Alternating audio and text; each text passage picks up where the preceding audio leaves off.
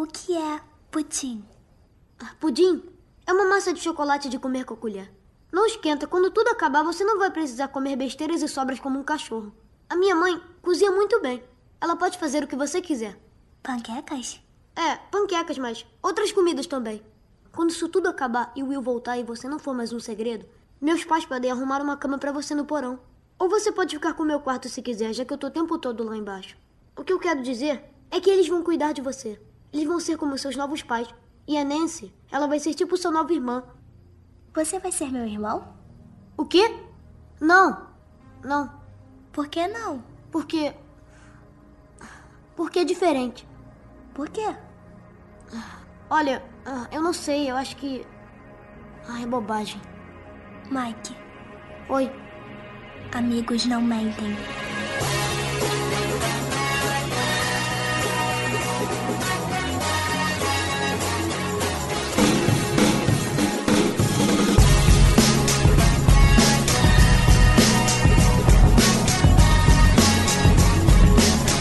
Bem-vindos, senhoras e senhores, a mais um podcast para falar sobre filmes e séries de TV.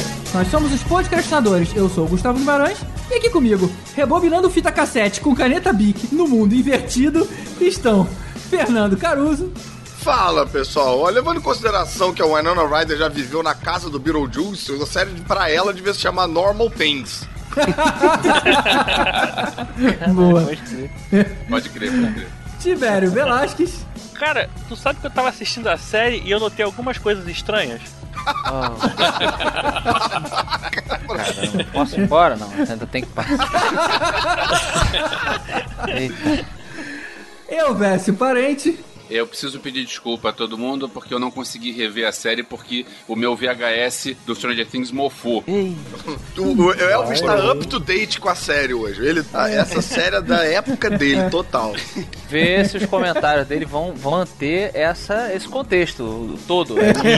Tem que seguir até o fim. internet. O que, o que é essa internet que vocês tanto falam? Vocês do, do futuro longínquo do ano 2000. É, é o- é o tal do cyberespaço? O Elvis é o único integrante do podcast que grava a porra toda num rádio patrulha. Bota o som do modem dele conectando aí quando começa. É, handshake, né? Rodrigo Montaleão.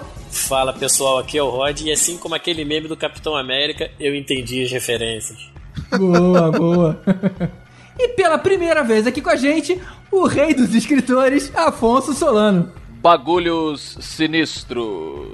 Versão brasileira. Podcastinadores. Eu preciso confessar, cara, que eu já tentei chegar nessa entonação, cara, mas eu não consigo. Parece simples, mas eu não consigo fazer a parada. É muito bom, cara. O, o- o narrador de títulos e, e era o mesmo cara que fazia as placas. É, ele, É, ele tem exato. que ter uma ausência de emoção normalmente. Então tá lá, o pica-pau tá correndo, porque tá vindo o cara atrás dele, ele olha pro lado, vê a placa, aí eu entro no narrador. Saída. Sacou? Mó momento tenso, frio. cara. Precipício. Exatamente. ele não tá ali, ele tá ali e não tá, entendeu? Ele tá de altos, né? É, ele é tipo um cara que faz a mímica pro, pro surdo mudo. Ele, ele tá ali, mas tem que fingir que não tá. Tá no cantinho fazendo ali a parada rápido. Olha, é um prazer estar participando pela primeira vez no talvez podcast cuja pronúncia é a mais difícil da internet. Podcastinadores. Tem que falar devagar. Ah, falou o cara que veio do MRG. além, além de um nome, um nome épico aqui, vocês puxam também um, um panteão de, de, de participantes cujos nomes não deixam por menos. Nós temos, porra, Montaleão, Tibério, Elvésio. Caramba! É quase uma peça É. de Shakespeare, né? Comédia dell'artes aí, podcast Muito! Muito! Tô aqui com o meu Solano aqui, humildão. Mas, galera, muito obrigado aí pelo convite. Nota 10. Primeira vez o cara chega solando já, mano. Ei, Porra, na frente do convidado, sabe? fazendo esse papelão aí. Hoje a gente vai debater a grande surpresa do ano, a série que ninguém viu chegar e que tomou conta de todas as rodas de conversa quando o assunto era séries. Stranger Things. Depois dos e-mails. E-mails.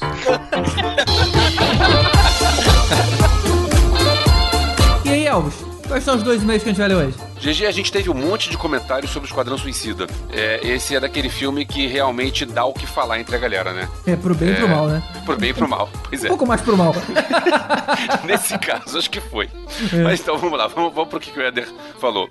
O filme tem muitos problemas, mas muitos mesmo. Mas nem por isso foi um dinheiro mal gasto. Achei divertido, descompromissado e galhofa. Por exemplo, ver o Deadshot falando que vai pra Gotham resolver uns assuntos é tão patético que fica engraçado. Meu filho, o morcego tem coisa mais importante pra pensar. Mas na verdade, é ele que ia atrás do Batman, né? Não é o Batman. Não é ele ia marcar um encontro com o Batman. Por aí. Não gostei do Coringa, não mesmo. Ele só parece um rapper gangsta. Mas não comprometeu o filme. Quem sabe o Jared aprimora ele nos, nos futuros filmes. Olha, eu vou falar que eu achei estranho também, aquele visual todo tatuado, dente todo arrebentado. Mas se você for levar em consideração o histórico, né? Quer dizer, o Batman teria arrebentado com ele na hora que ele foi colocado na prisão. Os dentes falsos já justifica aí. E aí, sei lá, aquela tatuagem a gente pode dar uma forçada de barra e, sei lá, né? Usar aquele código de cadeia, né? Que tem um monte de tatuagem lá dentro. Dá pra aceitar. Na verdade, eu achei que ele foi mal aproveitado, mas eu ainda acredito no ator. Eu ainda acredito que o personagem pode nos surpreender. E eu espero que isso aconteça depois. Acho que é um pouco da expectativa de caramba, é o Coringa, é o próximo Coringa depois do Heath Ledger. O que Exato. não é um negócio muito simples, né? Olha, olha a responsabilidade do cara. E aí você pega um cara que é um grande ator, o cara que ganhou o Oscar de melhor ator coadjuvante há pouco tempo atrás. Só que eu ainda acredito no Jared Leto fazendo Coringa. Eu espero ele no próximo filme pra falar mal ou falar bem. É isso aí. Continuando, ele fala assim: Me incomodou o fato de não salientarem o fator deles serem descartáveis. Esse é o principal motivo do grupo existir.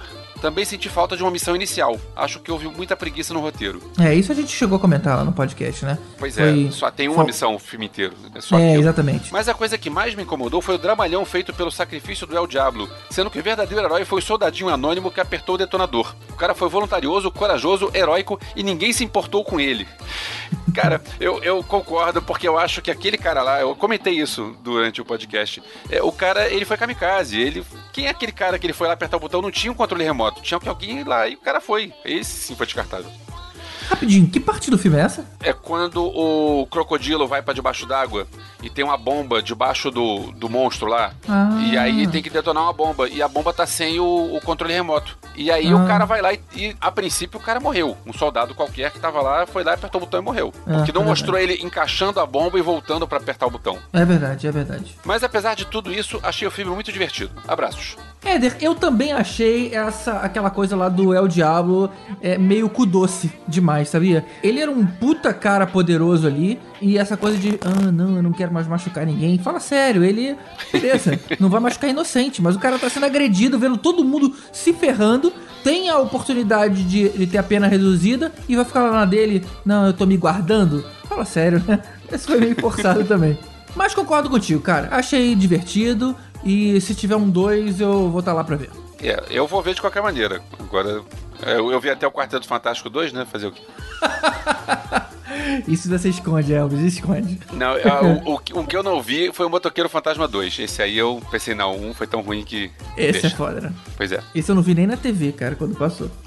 e o segundo e-mail é do Radoc Lobo, de São Paulo, e não é o da rua, é o, é o Radoc com R, não com H. Haddock Lobo não é na Tijuca? É verdade, mas é com H. Ah, é, tá. é Radoc com H, esse cara é o com R. e ele diz o seguinte: o filme dos sete bandidos e um Will Smith tem alguns problemas, como foram apontados, mas teve duas coisas que me incomodaram muito. Primeiro, o Amarra. Eu sei que ninguém liga pra esse cara, nem eu, mas podiam ter dado a ficha técnica dele no filme. Podiam ter dito: esse é o Amarra, ele gosta de Slipknot, ele adora sua moto e Amarra, whatever. É.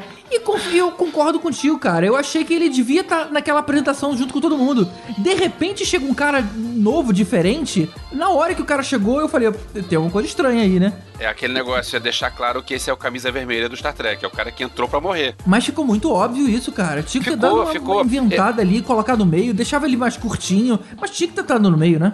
Me parece que o que eles queriam fazer é não vamos é, fazer ninguém gostar desse personagem porque ele vai ter que morrer. Então a gente pega um personagem qualquer e a gente coloca é, ele lá e aparece e depois ele morre. Porque a gente precisa ter alguém pra morrer. Mas eu acho isso um erro, porque você devia ter apresentado o cara, mesmo que alguém, poxa, que legal, olha lá, eu amarra, eu gostei dele, eu fui com a cara dele porque eu também gosto de Slipknot, eu também tenho uma moto Yamaha, sei lá.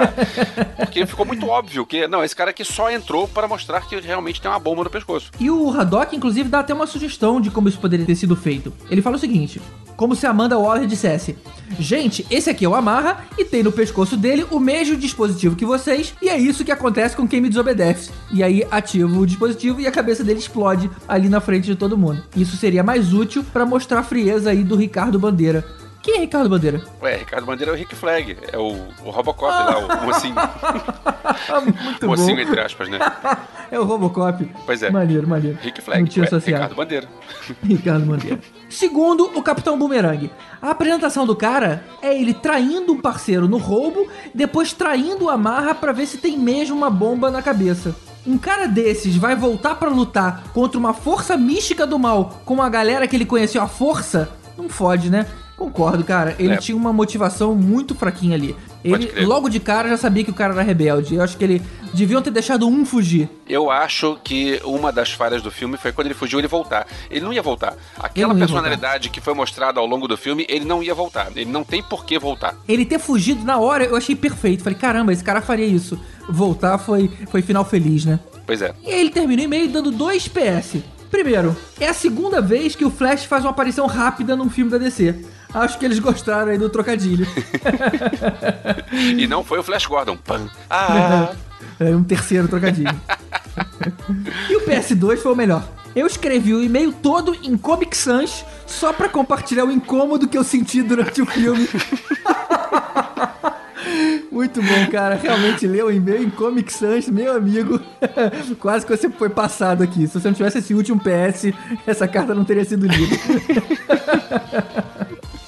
Então é isso. A gente não pode deixar de agradecer aos nossos padrinhos, que contribuem lá no padrim.com.br barra podcastinadores e que ajudam a gente a manter esse projeto do podcast. São eles... Mário Rocha, Sérgio Salvador, Rogério Bittencourt de Miranda e Marcelo Petego como Iodas e o nosso grande mestre dos magos, que é o Alexandre Mendes. Muito obrigado, pessoal. E le- lembrando mais uma vez que a gente tá lá no padrim.com.br barra podcrastinadores. e tem Eu contribuições. voltei, eu posso falar como eu quero. é, temos contribuições a partir de um real, ou seja, ninguém pode reclamar que tá sem dinheiro para contribuir. É isso aí. E também lembrando que a gente gosta de receber os comentários de vocês lá no Abacaxi Voador, ou receber e-mail pelo podcrastinadores.gmail.com. Ou você também pode comentar lá na nossa fanpage no Facebook, facebook.com.br podcastinadores. Aproveita e dá um like lá se você ainda não fez isso. É isso aí. E o último agradecimento vai para o Killian, do Podcast Guia, por ter ajudado a gente com a pré-edição desse programa. Muito obrigado, Killian, e muito obrigado, padrinhos. Valeu. Então é isso, vamos logo pro nosso especial sobre Stranger Things.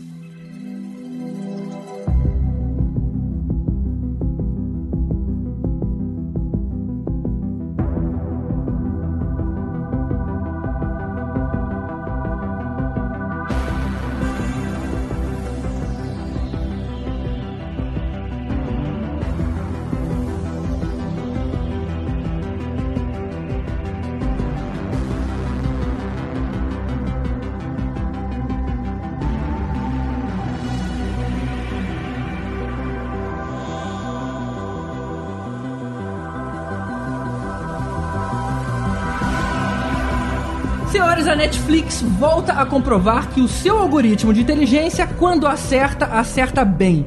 Porque foi de uma reunião executiva que saiu a decisão de resgatar os anos 80 e fazer um produto que conversasse com a parte da audiência que continua assistindo os clássicos dessa época.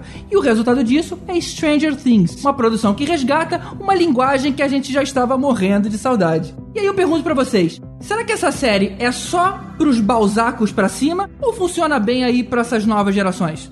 Excelente pergunta, host. GG, antes de você fazer essa pergunta, deixa eu fazer uma outra pergunta. Essa história de que a série foi inspirada nos algoritmos, até que ponto isso é verdade? Eu vi isso em vários lugares, só que eu ouvi uma outra história de que os Duffer Brothers tinham essa série já pronta e tentaram vender antes. Pra cinco estúdios diferentes, né? Se eles já tinham a série pronta e tentaram vender pra outros estúdios, é porque isso não, não, não tava sendo criado por algoritmo, não. Isso já tava É, pronto. eu vi isso Foi uma também. coincidência. É boa pergunta. Eu acho que o, o cerne da sua pergunta é a questão do inspirado. Ela não é inspirada. O algoritmo não diz o seguinte: o que, que a gente vai fazer? Por exemplo, quando teve House of Cards, eles perceberam que tinha uma audiência interessante a, a versão inglesa, que iriam fazer aquilo, e aí identificaram que você tinha muita gente com interesse em filmes do Kevin Spacey e muito interesse em cima do David Fincher. Aí eles pegam o seguinte, olha, já que este é um produto que a gente decide investir, que faça com esses elementos pra gente potencializar a forma dele ser consumido. No caso de Stranger Things, não foi como estão dizendo aí, ah, a- o algoritmo disse como teria que ser a série. Isso é tirar muito do mérito dos diretores. Simplesmente falou o seguinte, gente, tá na hora da gente investir Ah. em anos 80. É, é uma tendência, Ah. né? É uma estatística. O que, que a gente tem no nosso portfólio aqui de propostas que é de anos 80? E aí sim eles vão Do compondo. jeito que falaram, a impressão que deu que quem criou a série foi a Skynet. Foi o computador lá do Netflix. Uma, "Ó, pro- essa é a série perfeita e tal. E aí montaram. Ah, A verdade é que o algoritmo da Netflix ele é extremamente inteligente. Ele sabe, por exemplo, quando é que as pessoas desistem de fazer, de acompanhar aquela série. Por exemplo, o próprio House of Cards, o índice de maior desistência de toda a série foi logo no início, quando o, o Frank Underwood quebra o pescoço do cachorro. Ali já separou. Spoiler dos primeiros dois minutos. Mas ali já separou bem os públicos, sabe? Então, ou seja, eles sabem É. desse tipo de coisa. E aí você pode tomar decisões de, de acordo com o que você tá sabendo. É. Aí a maior prova de que isso daí é, é caô é porque não tem o Adam Sandler na série, né? Então você já sabe que não foi o algoritmo da Netflix. Não, porque o moleque sem dente vai crescer pra ser o Adam Sandler. Ah, meu Deus. Não, não, porque ele tem talento. Mas olha só, é, eu vou respondendo, opinando, na verdade, não respondendo, mas opinando sobre a questão de será que as pessoas precisam ter um background muito, é, é, muito vasto sobre os anos 80, precisam ter vivido aquela época, etc. É, eu opino aqui com uma série que eu sou muito fã, assim como muita gente da minha geração, anos 80 pra cima, que é o Dead Seventh Show. É um Bem período colocado, que eu não colocado. fiz Ah, parte, tem razão, né? é. É verdade. É verdade. Meus, É meus verdade. pais fizeram, eu te- as referências que eu tenho são dos filmes e etc, que me passaram aquela cultura pop da época e a- pela série ser muito bem escrita e muito bem engraçada, pelo menos na minha opinião, ela acabou dando certo com essa geração aqui. Creio que inclusive fosse a maior geração de pessoas que assistia, é, é, era a geração de pessoal que não estava nos anos 70 lá, adolescente, né? Isso que é, é curioso, assim. É, realmente. Então talvez sirva como exemplo. Meus pais não estavam vendo Dead Seven o Show. Curioso é que That's 80 Shows também não funcionou, né? Dead Day Show não funcionou. Mas ele não funcionou, acho que é porque a série era ruim. Não porque o. É, é, é, época era é, errada. É o roteiro que manda, né? Exatamente. O roteiro manda em tudo. Se fosse uma grande coletânea de referências sem ter um, um roteiro amarradinho direitinho, a gente não ia, com certeza, o mérito aí é do cara. É tipo o Esquadrão Suicida, ou qualquer filme da Warner. não, cara. um monte de referência, um monte de referência, sem cola. É agora aí. Mas as referências são bem sutis na série, né? Não é um negócio assim que é tão gritante É, ali. É bem, bem, bem colocadinho e tal. Bacana isso, né? Quando é feito esse tipo de coisa em que você tem a referência que acrescenta, assim, você passa a curtir mais por causa das referências e ela não faz parte do plot, ele não é necessário pra você entender a série aquilo, então assim, vai sempre funcionar. Acrescenta, mas não faz falta, né? Exatamente. É, e, e, assim, a série trata de valores universais, né, cara? É amizade, né? Aquela coisa do- dos garotos, sim, todo mundo O é, passa por isso, né, quando é, quando é pequeno, tem aquele grupo de amigos que, que se reúne e tal. Então isso aí eu acho que é atemporal, cara. Isso aí vai ter sempre público, Todo mundo passa por falar. isso, né? Aquele grupo de amigos que se reúne pra combater monstros de outra dimensão Pois tal. é. Quem nunca, né, gente? Ah, pra Quem jogar nunca? RPG, pra jogar RPG. Quem nunca? E fora que cada um usa a referência que tem, né? Por exemplo, a molecada de mais nova vai ver ali, por exemplo, a referência a Silent Hill na questão do mundo invertido, por exemplo, que é uma coisa mais Sim. recente, né? É, o fato é, se você eh, consumiu essa cultura, você vai aproveitar muito mais do que uma pessoa que nasceu, porra, em 1999, sei lá, entendeu? Nos anos 2000, pronto. Ela não vai ter esse impacto, essa emoção, esse carinho por certas homenagens. A gente fala muito de referência, a impressão que eu tenho às vezes uma referência, ela pode ser mais jogada só como um easter eggzinha.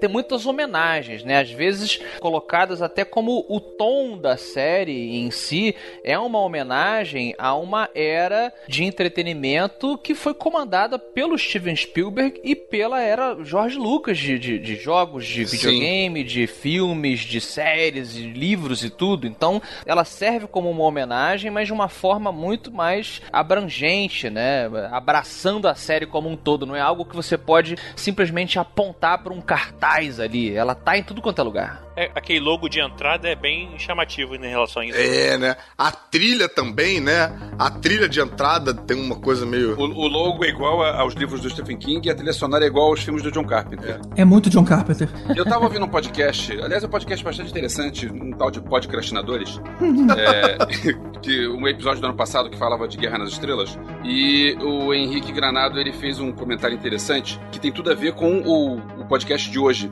porque tava falando que o Guerra nas Estrelas foi aquela história de juntar um monte de referências de décadas anteriores, e aí pouco depois veio o Matrix, no fim dos anos 90, que também juntou várias referências das décadas anteriores, então a gente sente que é um negócio meio cíclico. Aí agora Stranger Things tá juntando um monte de coisas das décadas anteriores também. A ideia é que de tempos em tempos culmina, né? De tempos em tempos você vai querer recuperar algo que aconteceu há um tempo atrás. Mas vem cá, eu, não- eu também não senti tantas referências de outras coisas que não anos 80 do Stranger Things. É, o que, que vocês também não. identificam aí? Pra mim, 80 Não, não, eu eu, acho não até de, que- eu tô falando de anos 80 mesmo. A gente vê Stephen King, a gente vê John Carpenter, a gente Ah. vê Alien, a gente vê Poltergeist, é, o Iluminado, a gente vê tem muita coisa que tem do fim dos anos 70 e início dos anos 80. Aham. Mas o legal é que, tipo assim, não é só cinema, é com anos 80 de uma forma geral. É, a gente sim, vê a é o música lá clima, The né? Clash. É. A gente vê o moleque falando. Aí um easter egg muito pra conhecedor do assunto, que eu não me incluo porque eu não saquei, mas me contaram eu achei um barato. Quando alguém menciona o X-Men 134, ah, vai ser a minha revistinha, é, eu que vou. É, eu, eu, eu vou te dar se você fizer isso. Na verdade, é 134 é a primeira vez que aparece a Fênix, que a menininha tem toda a ver com a Caraca, com os poderes da sabia- Fênix. Então você- ligado, é um easter egg bem bacaninha aí que eles fizeram, cara. Só pra quem saca. Eu, eu não, eu não sei se é a primeira vez que aparece a Fênix, mas é a, é a vez que a Fênix, Ela- ela, acho que ela é a fase da Fênix em que ela no final se mata pra poder salvar os outros X-Men, já que ela, a força dela é tão poderosa que Pra eu pegar essa referência, o moleque tinha que falar: eu vou te dar Super Aventuras Marvel número. é verdade, né? É como saiu aqui, né? Tem É, o razão. bacana é que. O, o, o bacana, eu acho que o, o diferencial tá em- nas duas coisas. Uma coisa é você ambientar a sua série em um período histórico X. Existem diversos filmes que fazem isso, mas eles não, não trazem essa aura como a gente tá citando aqui. Stephen King, eh, Steven Spielberg, George Lucas e, e esses derivados. É simplesmente é um filme que se passa nos anos 80, os anos 70, etc. Aqui ele, ele pegou essas duas coisas e misturou de uma forma muito interessante, muito talentosa mesmo. Agora, cabe a pergunta, né? Se a série se passasse hoje em dia, será que ela teria alastrado com a mesma velocidade? Ah, eu não sei. Eu acho é. que não. Eu, acho, que eu acho que o problema de botar essa série hoje em dia é que na hora que o garoto sumiu, ia ser tudo internet pra procurar. Então você ia ter que mudar a história. Isso não ia funcionar num, num, num mundo onde existe internet do jeito que é hoje. As redes sociais do jeito que são hoje. É, às vezes a gente faz essas perguntas de como a gente quer, né? De, de secar aqui a parada, que é essa coisa bem nerd, né? De entender porque funciona e tal.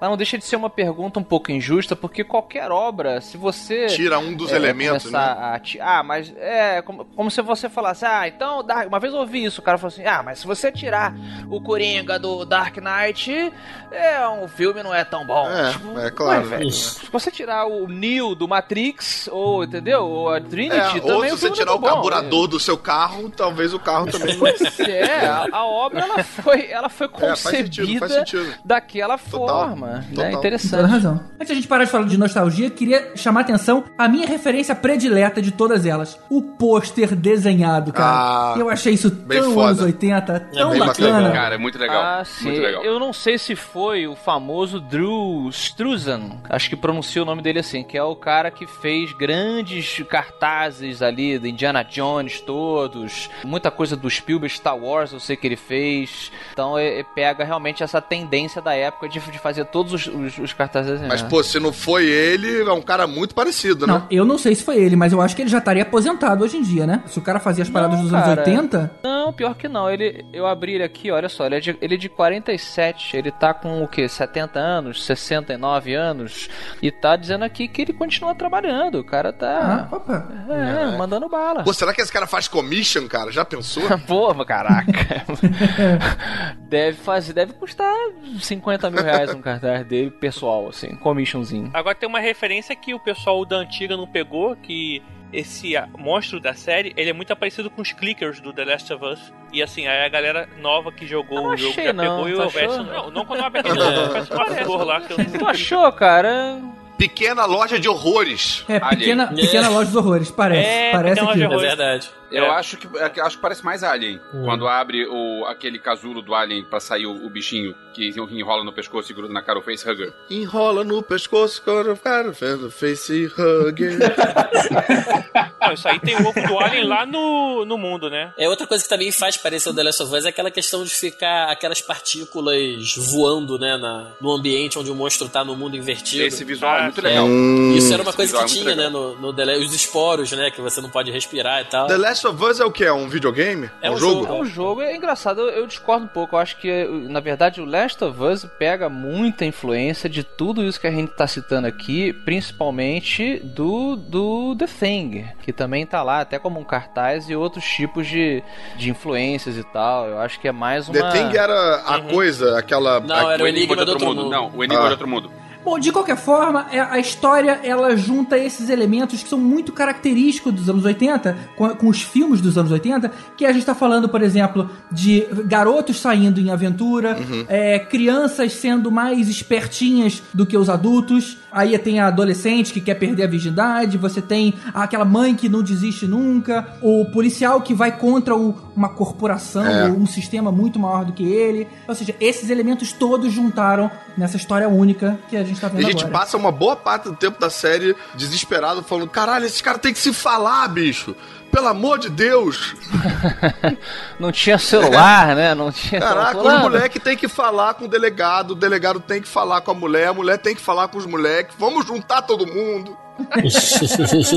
Pô, cara, mas eu não senti essa falta, não, cara. Pô, não sentiu, cara? A hora que o garoto, por exemplo, descobre que a mãe tem razão em duvidar, em não questionar a própria sanidade, a primeira coisa que eu pensei é a seguinte, cara, vai lá e conta pra tua mãe, cara. É, cara. ela tá achando que é, tá isso pra maluca. mim foi um furinho um pouco ali, cara. E eles não se falam, cara. A mulher desesperada lá e o cara vai caçar monstro sem avisar a mãe. Bizarro. É, tem algumas coisas que, que, que exigem realmente a nossa suspensão. No, no entanto, apesar da série pegar emprestado esses grandes elementos dos filmes e tal que a gente tá falando, ela conseguiu, na minha opinião, escapar de alguns estereótipos, né? O, o xerife, ele deu uma guinada para no meu interesse, assim, quando ele tá lá na investigação e ele tá lá no bar, lá tentando distrair uma informação daquele cara, e o cara não dá pra ele a informação. Eu falei, bom, o estereótipo diz que o xerife vai, bom, vou tentar por outro ângulo. Não, o cara puxa o cara pro canto e senta ele a porrada, né? Verdade. Não, mas isso também é Verdade. meio. Isso é, isso é uma solução meio anos 80, né, cara? Bate no problema que resolve. É, isso é De verdade. certa forma, pois é. Talvez eu estivesse preocupado do xerife cair naquele estereótipo do xerife bunda mole, que não acredita Aham. em ninguém. Ah, essas crianças, tire essas crianças daqui de perto, sabe? É uma coisa- Mas Tem não, razão. né? Ele acredita em tudo, assim. E, e isso também eu gostei. As pessoas, é, é, quando falam umas com as outras, apesar de ter, de vez em quando, né, omite um negócio da mãe, do pai e tal, mas quando elas, elas veem alguma coisa esquisita, é um bagulho sinistro, como diz o, o título da série, elas falam umas com as outras. E as outras meio que. Não, não rola né? muito aquela coisa de. Ah, não, você de- você devia estar usando drogas, uma coisa assim. Não, ele, ele não acredita logo, né? Ele convence logo. Caralho, é verdade, eu vi também. É, eu vi só, com, também. só Não. com a Inona Ryder, que o nego é um pouquinho mais reticente, né? Mas também, até pouco tempo atrás, ela tava roubando coisa em loja, o nego vai ficar tipo, ah, Pois é, pra mim isso É é, verdade. isso é um efeito Mas- meio babaduque. Não, mas na assim, moral, né? se fosse você contando a história, todo mundo ia ignorar também, maluco. Ninguém acredita naquela porra. Mas é que o, o Tibério usa a Havaiana e a Winona Ryder. puta que pariu, meu. Ah, meu Deus do céu. Porra. Bem, acho que a gente pode parar de fazer podcast, cara. Acho que. Às vezes a gente pergunta por Valeu, que, que a gente tá fazendo isso, sabe?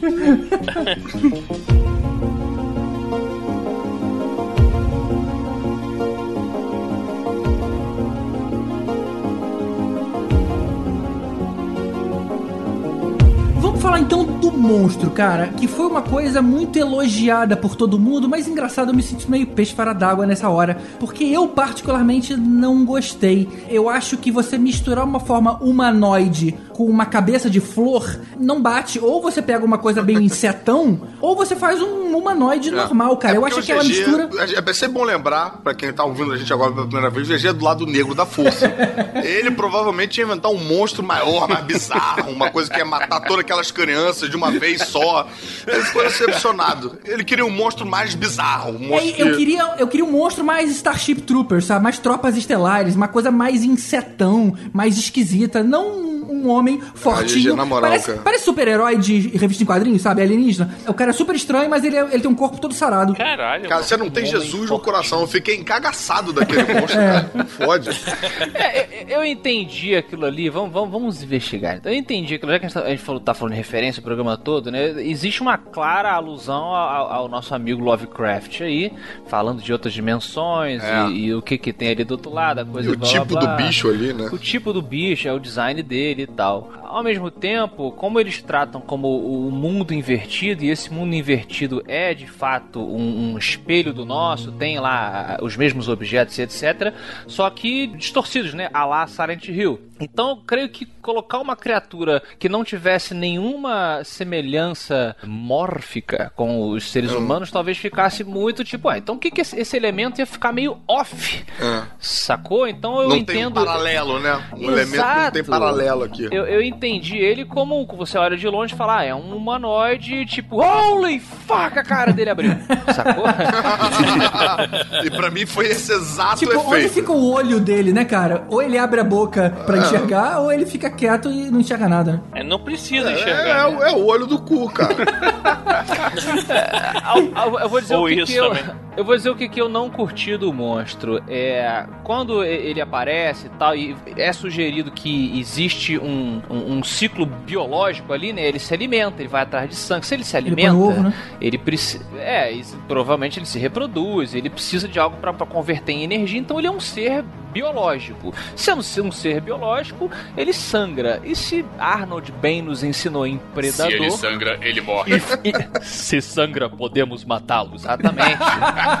e aí eu falei, porra, legal, legal. O animal ali é um animal, né? Ainda que, que bizarro, é um animal. E, e na hora que realmente rola o tiroteio e ele já avança, e taca fogo, faz que nem Antônio Diabo, taca fogo na parada, taca choque, dá tiro, dá martelada. Eu senti que ele ficou meio invencível, sacou? A parada não era, entendeu? Um animal, agora ele toma fogo, toma tiro e só vai morrer com os poderes da, da Eleven. Achei meio caído. Não, e tem uma parada meio estranha também que é, é você dá tiro e não faz nada, mas você bate com um bastão, aí ele sente dor. É.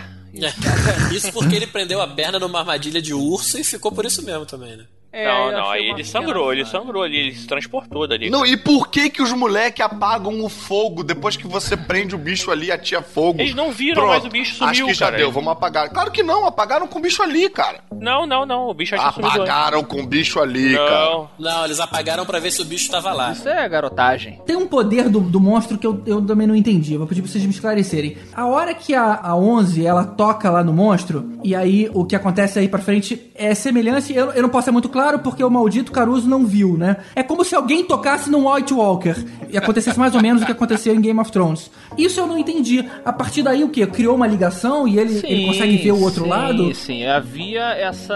é, o- o- vamos lá, vamos tentando entender aqui, porque isso também é bacana, né? da- das referências. É, você não explica. Outra coisa também que lembrou muito aqui, ó, aquele conto que depois virou um filme bem bacana, na minha opinião, O Nevoeiro do Stephen King.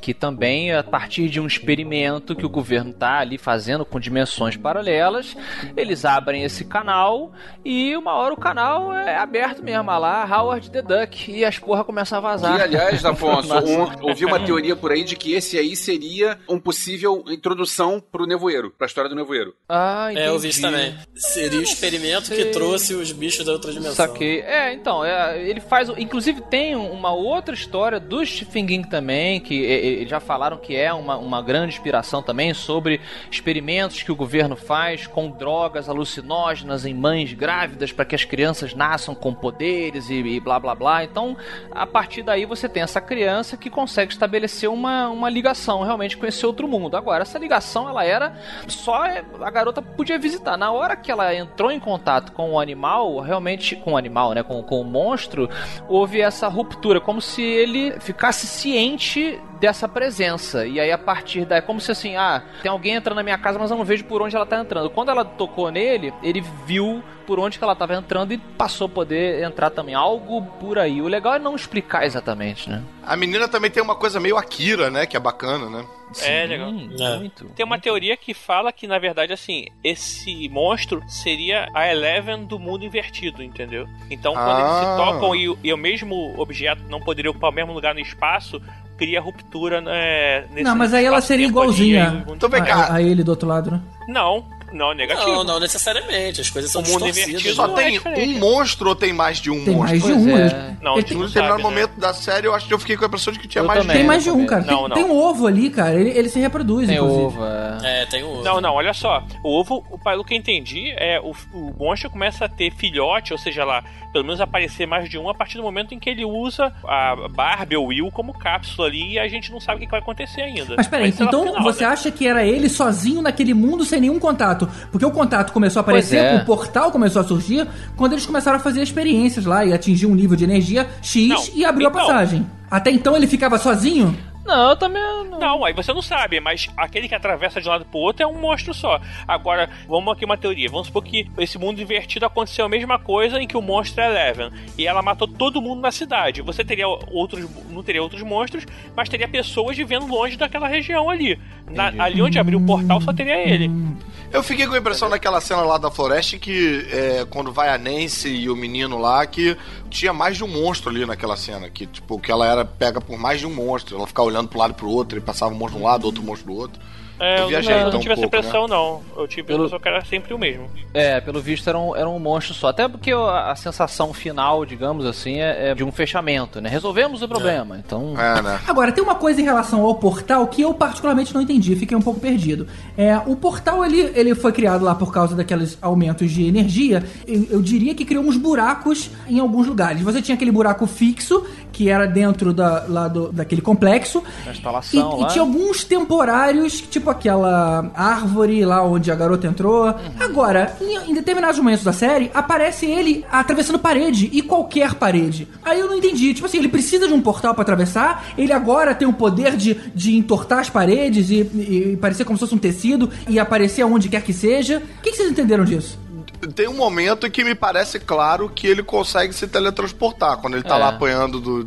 Ele vai por conta própria sozinho. Tipo, ele desaparece e aparece do outro lado. Aí não precisa mais do portal. Aí, ou seja, não, não adianta fechar a, a arvorezinha ali entrando, tipo assim, diminuindo aquele portal, se ele consegue aparecer de qualquer jeito, Eu né? acho que ele abre pra poder fazer a passagem, mas fica um resíduo. Aí naquele momento É. rapidinho ali, se o humano conseguir passar, Ah, faz passou. sentido. Mas É. não... Tipo um jumper. Aliás, Fica- falando desse resíduo aí, vocês já pararam a- as É. letras do letreiro da série se movem igual ao portal fechando. Igual porta. Nossa! Ah, legal, reparei. cara. As letras vão se juntando, né? Stranger Things, né? Pra... Sim. Ah, tá. É na mesmo, no mesmo ritmo que o portal fechando. Pô, muito Maneiro, bom, bem hein? pensado. 10 pontos para Gryffindor. Agora, eu fiquei com a impressão quando eles mostram, na- até naquela sequência final, que vai a, a Joyce vai andando pelo aquele mundo invertido e ela atravessa basicamente a cidade inteira ali, vai pra biblioteca e tal. Eu fiquei com a impressão de que ele conseguia se movimentar da mesma forma. Então, ele no mundo invertido ele já tinha a planta da cidade, vamos dizer assim, e ele podia sair onde ele queria. Por isso que ele fazia as incursões lá na casa da Joyce, aparecia na parede, aparecia na floresta, apareceu na piscina. Pra mim, tipo, ele, ele conseguia andar por ali também, igual ela conseguiria aparecer onde ele quisesse. É, uma vez que a 11 tenha tocado nele, parece que ele simplesmente conseguia, era capaz de transitar entre os mundos. Mais do que isso é speculation. É. E agora eu vou te falar, ah, Rod, essa questão do mundo invertido me incomodou um pouco do fato de ser igual. Foi o que você acabou de falar. Ah, era, uma- era um espelho do outro lado. Isso é muito estranho, cara, porque, tipo assim, aqui as coisas. A gente constrói as coisas. Mas o que acontece lá? Porque lá não, tem ninguém ali onde, por exemplo, tava aquela casa. As paradas aparecem magicamente, porque ainda se fosse, ah, é uma versão antiga do local, que aconteceu alguma coisa, sei lá, apocalíptica lá, e aquele lado invertido, como o Tibério falou, passou a ficar isolado. Mas não justifica, por exemplo, a casinha que o, o garotinho que sumiu acabou de fazer. Ele fez um barraquinho do outro lado e ela, esse barraquinho existe do Mas outro lado. é- Então o que você acha que Mas é no acontece? porquê que está a, Exatamente. a magia. Aquilo, aquilo ali, será que é uma projeção que as pessoas daqui fazem? Aquilo ali, será que é um outro, uma outra dimensão onde as pessoas tinham versões iguaizinhas e foi de alguma forma sendo morto por aquele monstro? Aí o bacana é você não, não, não saber É, mesmo. mas né? até um, um É, futuro. a série, isso é que é legal que a série não se, ela não tem a pretensão de responder tudo, né? Ela deixa algumas coisas soltas e responde o que parece ser essencial pra gente concluir. E eu acho que é isso que faz com que fique um, um interesse suficiente pra gente ter uma segunda temporada. Eu também acho que não precisa responder tudo, não. Acho que tá bom assim. E se for o caso de explicar numa próxima ou não, também tá valendo. Deixa assim, deixa cada um interpretar do jeito que acha melhor. Existe até uma teoria em que, na verdade, aquilo ali seria um futuro. É, em que deu merda mesmo aquele experimento ali e ela consegue viajar pro futuro e não pro. É, especificamente sobre a casinha do, do Will, uma coisa que, que até minha esposa falou: Poxa, mas a menina, a Barbie, foi pega morreu rapidinho. O Will foi pego no começo da série e não morreu, né? Por quê? Além de você ter que manter ele vivo pra poder seguir a série. A menina É. era mais gordinha, né? O cara queria comer logo ali, tinha mais carne. É, não, mas eu achei que eles deram uma boa solução pra isso dentro da série. Quer dizer, aquela casinha que você falou que apareceu lá, que era o forte que do Will, e quando ele entrava lá dentro, o bicho não pegava ele, pelo menos enquanto ele tava mais forte, né, fisicamente ou mentalmente. Eu acho que aquilo ali é tipo, sabe o, o professor Xavier, quando ele entra na mente da pessoa, o cara faz um quadradinho em volta pra ele não entrar? Eu acho que era mais ou menos isso. Tipo, era uma projeção dele, da força de vontade dele, de não ser pego pelo monstro, e ele dentro, ele dentro da casinha dele, ele tava protegido.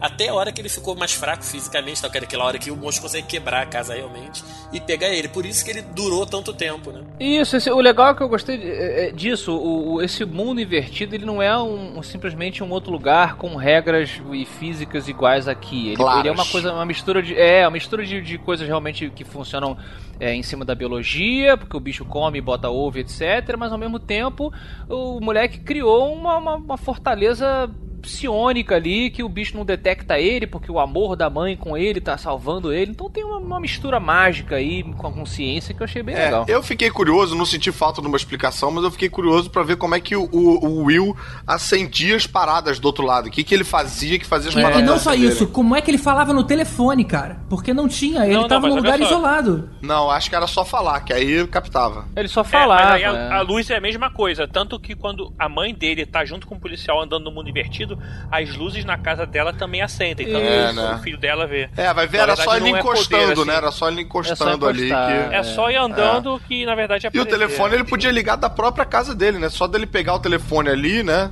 Talvez. Provavelmente É, é, tanto é isso tanto que, que, ele não tinha uma fazia voz, mesmo. era só, era só estática. Então, de repente, era isso mesmo. É, tá aí um negócio que assusta, não importa qual geração que você Estática, seja, né? tocar e você Estática é ouvir maldito. estática, ouvir silêncios, mortos. Não, e a é- geração de é hoje não sabe o que que é a- acabar a programação e ter estática, porque não existe mais estática hoje em dia, né? No digital. Não existe mais acabar a programação hoje em dia. É, Não, e outra. E, e ligar e você não saber quem é que tá do outro lado da linha, né? Porque hoje em dia você ia ter o prefixo do mundo invertido ali, né?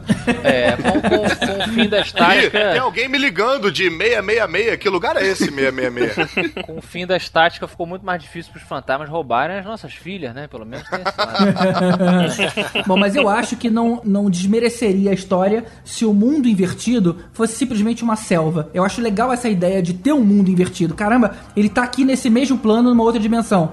Mas não precisava ser a cidade igualzinha espelhada, né? Não, mas Whatever. aí não é, não é invertido. Por isso que eles chamam de mundo É, seria. invertido. Aí é outro. Na verdade, aí seria um, um universo paralelo, não um mundo É, invertido. É, eu não chamaria de invertido, não dá. Mas tudo bem.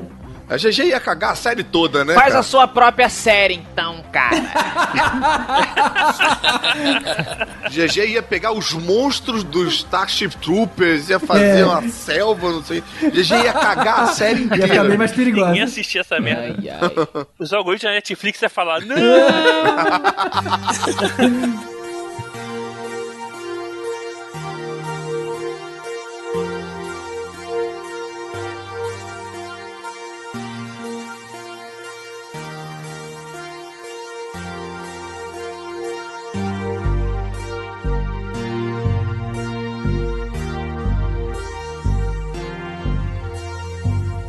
Outra coisa que conta um ponto muito a favor da série é o elenco, que você não tem grandes nomes, com exceção da Winona Ryder, E do mas Matthew todos são Modine. muito carismáticos, Ah, né? Matt Modini? Ah, cara, Ah, fala sério, né? Ah, ele pode ser Modine agora, mas Ele apareceu em meia dúzia de filminho nos Cara, anos 80, o cara fez Asa da Liberdade, pô. Não, não, não. Elvis, ele É. pode ser famoso lá em Petrópolis, lá. Beleza. Mas a, a questão é que não tem, pô, em termos de star power aí, tem mais a Winona Ryder. O elenco é um elenco muito bom, apesar de serem relativamente desconhecidos, né? Eu achei que eles pegaram as pessoas bem normais, assim, né? Tipo, não pegaram nenhum. É, nenhum né? superstar, nenhum. Os nenhum moleques têm cara de gente que podia ser teu amigo no colégio, né? Total. O Conselho Jedi seria igualzinho lá. Eu tenho uma dúvida pro elenco. O, o gordinho do Goonies, quer dizer, o gordinho que deve ser filho do cara do Goonies, ele não tem os dois dentes da frente ou aquilo é prótese? Não, não, Peraí, ele não é tem. gordinho, não, tadinho. Ele não é É, gordinho, não. Ele é fofo, pô. fofo, é. Fofo, fofo. Não, acho que ele tem os dentes de leite ainda. Os dentes dele são Hoje em pequenininhos. dia os dentes já cresceram. Se vocês procurarem no Google, você vai ver ele já com dente. Ele tinha uma, uma doença que era uma. Não é uma doença, uma, uma característica que é um atraso no nascimento da dentição da frente. Hoje os dentes todos cresceram e a cara dele abre em quatro partes. assim. Inclusive, a doença que ele explica na série é exatamente a doença que ele tem mesmo na vida real. Ele faz É. um, um service Ah. ali na. Então isso provavelmente deve ter sido algum caco que os roteiristas colocaram ali de coisa que devia rolar, né? no- Nos bastidores. É meio comum isso. Às vezes o nego faz em Modern Family, por exemplo.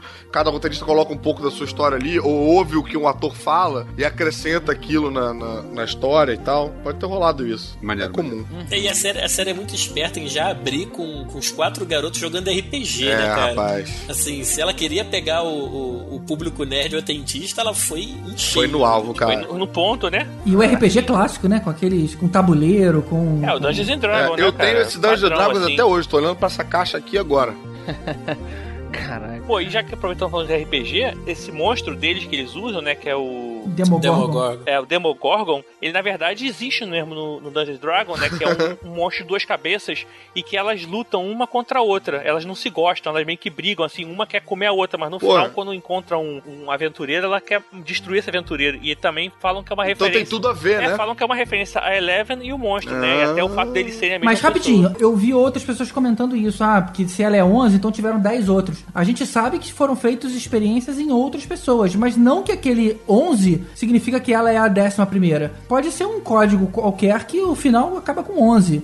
É, Pra não- mim, ela é a décima primeira Ah, de é. mais de 11. Acho que pode ter muito mais do que isso. Pode ter 20, 30, sei lá. A gente não pode esquecer que o experimento foi feito na mãe, não, não com ela. Na mãe, entre outras mas- pessoas. não. Tem Não, outras pessoas sim, junto com a mãe. Mas, assim, então vocês a devem mãe- ter mais filhos aí. Isso é outra coisa que fica pendurada também, né? Porque, pô, me deu uma vontade de ver a, a mãe reencontrar a filha, né? É. Também achei que fosse haver um... Mas olha Eu só. entendi que ela morreu, cara. Que a mãe morreu nos experimentos. Não, não. Morreu. A Winona Sim, sim. fala com Ela- a mãe. Não, a mãe aparece, aparece. na série, cara. Ela fica lá vendo a, a série lá de TV lá do. aquele Jeopardy Isso. lá, ela fica Ah, vendo. É verdade, é verdade. Ela explica que teve os experimentos. Na verdade, ela não fala nada porque ela tá doidona, mas É. é nesse episódio que eles falam É. dos experimentos e tal. Mas, cara, existe uma outra teoria que esse número 11 seria referente a clone, né? Na verdade, a garotinha seria é, um experimento, é, seria um clone de uma, da- talvez da filha dela ou até da filha do policial. Que, aliás, todo mundo achava que era ela, né? Até esse episódio da mãe, todo mundo achava que a Eleven era filha do policial, né, cara? É, e cara, eu não descarto não, porque a mulher também não negou, né? E quem cala consente. Não, mas aí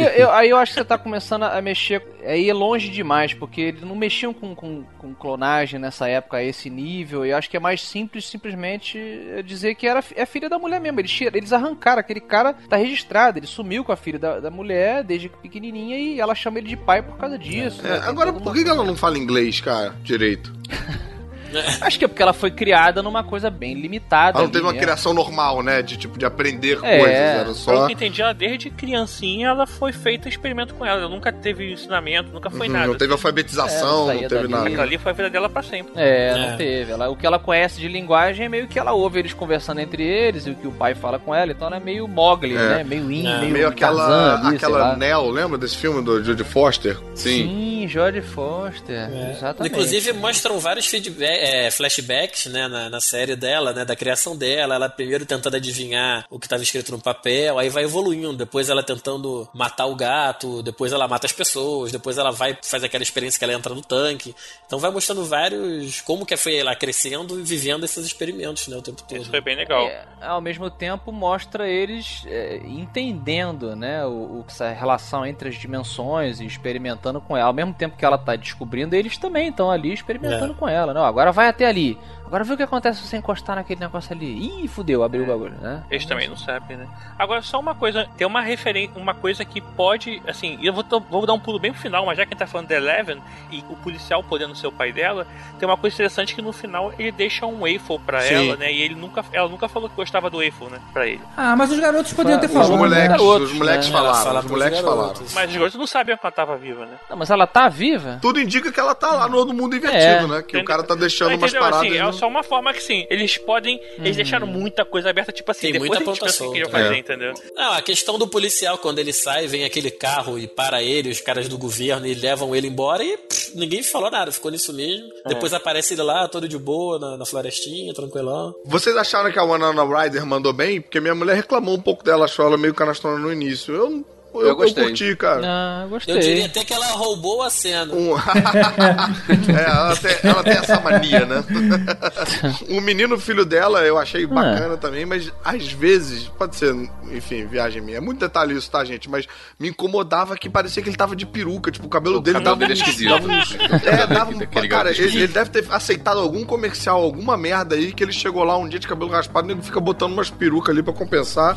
Cara, eu achei esse moleque, o Jonathan, a cara do Daryl do, do Walking Dead, cara. Ele parecia o irmão É mais novo. É, né? É, parece mesmo, né? Tem uma cara meio de. Agora, eu vou te falar que esse núcleo adolescente, pra mim, foi o mais fraco da série. É, aquele menino que a, a irmã do moleque namora, aquele menino, pô, não tem a menor cara de garoto popular da escola, né? Tem. E piora, o casal que andava com, ele- com esse garoto, sabe? É muito forçado. casal nada a ver. Eles, são- eles são babacas demais, sabe? É, é over. Tudo bem que anos 80 isso existia em filme. Todo mundo era muito over babaca. Mas eu, eu achei. concordo que esse núcleo dos adolescentes não era a melhor coisa, mas uma das melhores cenas do filme pra mim é desse núcleo que é quando a, a menina de óculos, a, A Barbie. a amiga A da, Barbie. ela cai na piscina e aquela piscina tá do outro lado. Cara, o visual É, da, isso foi daquela bem bom. cena e ela tentando sair daquilo, eu achei aquilo bem legal. Achei É, é- é esse momento. achei Assim, bem eu, legal. eu acho que o fato deles serem interessantes ou não interessantes é é ofuscado pelo núcleo infantil, né? Que é muito melhor. Acho que tem esse, esse detalhe aí que a gente acaba ficando forçada a olhar por esse ângulo também. Agora, eu defendo um pouco, a gente, a gente comentou. Ah, esse- alguém comentou, não sei quem foi. Ah, esse cara não tem cara de ser popular e, e Aham. tal. Engraçado, eu tô reassistindo aqui, por prazer e pesquisa, a série Buffy, que também está na Netflix, né? E aí, cara, ela sofre daquele mal ali dos anos 90, em que era muito difícil você filmar com criança, sempre foi, né, até hoje. Então os adolescentes de 16 anos têm, na verdade, Aham. 25. Aquela barba pra fazer, né? Aquela barba, aquele braço imenso, os caras são imensos, né? Fortes pra caralho. Aquilo ali tem, porra, 10 anos de academia. Um moleque de 16 anos não é daquele tamanho, né? Uma menina novinha também não. Então, é- é- eu- no Stranger Things, quando mostrou, digamos, o cara popular, né? Eles, não- eles não pintam ele como. Eles não pintam o, o- o popular lá como o jogador de futebol eh, clássico, sacou? Então eu falei assim, o cara. atleta, né? The Jock. Pois é, tipo assim, eu, vendo as fotos da galera de verdade, assim, dos anos 80 e e 70, a galera que jogava fu- futebol e basquete e tal, eles não eram, não, não existia essa cultura, Bombadão. não existia mesmo, da academia, bombado, como existe Você hoje, achou né? condizente, então, suplementação. Eu achei mais real, Hum. sacou? Ele é um cara atleta tal, mas ele não, não, não tá cheio de whey protein, porque não tinha whey protein. Sacou? Ele, eu sei, E por vamos aí. combinar que é uma cidadezinha de merda, não podia ter tanta gente assim, né? Cara, É. Mas o conceito de malhar na época era aquele vídeo da Jane Fonda, cara. Então não tem como ficar malhadão mesmo. É. E aquele professor, pô, só nessa série que ele é, ele é- Qualquer outra série, aquele professor ia ser o pedófilo da série, cara. Aquele, aquele maluco É de verdade, bigode né, e tal. cara? Nessa série, pô, um pouco mais inocente, anos 80 e tal. Ele é, não, ele é só o professor, só, beleza, tá. Ei, garotos, vem aqui na minha sala ver meu novo aparelho. Porra. e que fala com eles às 11 horas da noite, né? É, bora todo mundo brincar no meu microfone, molecada? molecada. Mas é bacana porque também eh, mostra a inocência. É porque eu não sei se é inocência ou se hoje nós temos um olhar muito maldoso e problemático. É o raio problematizador. Sim. Será que não, não pode haver, cara, o professor que é interessado em, em- em iluminar as Não, crianças? pode, né? claro. Não, é porque a É cara engraçado. dele, cara, a cara dele é muito de É sociopata. o bigodinho, Claro, cara. é. O o bigodinho do. É, É, cara, esse pessoal, bigodinho, essa barbicha assim, não pode ser boa coisa. É, não, suéter por cima da blusa social, né? a gente foi muito traumatizado, né? Então não dá mais pra, enfim, ser tão inocente assim. Mas mesmo ele eu Agora- achei bacana, né? Mesmo ele eu, eu, eu veria mais episódios com ele. E falando de personagens de menor importância, uma morte que eu acabei sentindo foi a do cara da lanchonete. Quando Muito. ele, ele É pega mesmo, todo cara. bonzinho ali e tudo mais, e de repente o cara morre. Puta, cara. Pô, Tinha que ter que mais dó, um né, pouco cara? com esse cara, né? Mas pensa que ele tá em algum lugar melhor servindo hambúrguer pra Barb. Pô, porque também, cara, eu sofri com a Barbie, cara. Pô, eu tava, tava na esperança de que fossem resgatar É, ela, cara. foi Só você que sofreu, né, cara? Porque a cidade inteira não procurou por ela, era só o Will. Porra, nego cagou um quilo pra, pra menina, né, cara? Vacilo, Inclusive a amiga, cara. a amiga tava pouco se fudendo. também. É, né? Não, o nego procurou. A Não, amiga, a amiga dela foi ficou toda enganada, desesperada tiraram- por ela. É, chega uma idade, cara, que não quer mais brincar de Barbie. A amiga, ela só quer, só pensa em namorar. Pois é. E, e outra coisa que eu achei também muito bacana em termos de desenvolvimento de personagem foi a gente não terminar com o casal improvável clássico, a Nancy e o, o, o pseudo Kevin Bacon ali. É, o, o- esqueci Jonathan. o nome. O, é, o, irmão. Jonathan Na verdade, a gente nem sabe quem é que ela vai escolher, né? Ela tem dois caras ali. a- E agora são dois caras É, legais, mas, né? mas eu achei Ah, muito é. bem escrito, porque eles, na verdade, a atração de que eles sentem um pelo outro é devido a um evento traumático, não por uma, uma, um- uma fonte romântica, né? Uhum. Então há uma confusãozinha de sentimentos que eu achei muito real, realmente acontece, né? Esses eventos traumáticos que fazem as pessoas acharem que estão.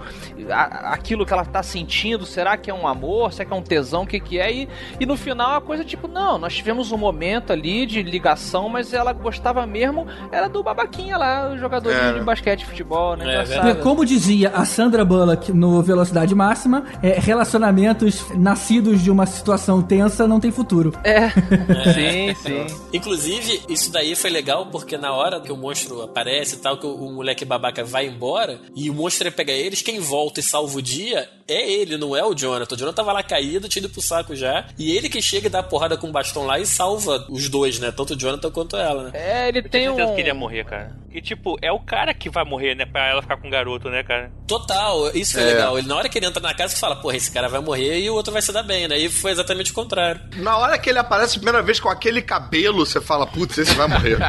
Mas é por isso, mas é isso que, isso que eu falei lá no começo, a questão do xerife não, não, não corresponder ao estereótipo. Eles, engraçado, eles fazem homenagens, eles, eles brincam com o estereótipo, mas eles, eles E conseguem fugir, né? fogem disso. Era exatamente pro cara morrer, o babaca ele recebe o que ele merece do monstro que pune. O monstro no- nos filmes dos anos 80 de monstro, ele normalmente agia como uma ferramenta moral. É mesmo. Vide Jason, né? Que matava o casal fazendo sexo. Sim. Exatamente. Você pode ver que existe essa, essa força moral aí. Sexo não. Os virgens vivem mais. Vivem, a regra é que o cara fala até no pânico, né? o virgem vi- vive mais tempo. E aqui não, cara, achei maneiro. Ele tem um arco de redenção muito interessante É, também. porque a Barbie tem É. uma cara de virgem do caralho. Morre e a menina vai lá, dá É. pro menino lá em cima e fica e dura mais tempo. Só faltou a Nancy e falou: Aí, tá vendo? Tava se poupando pra quê, né?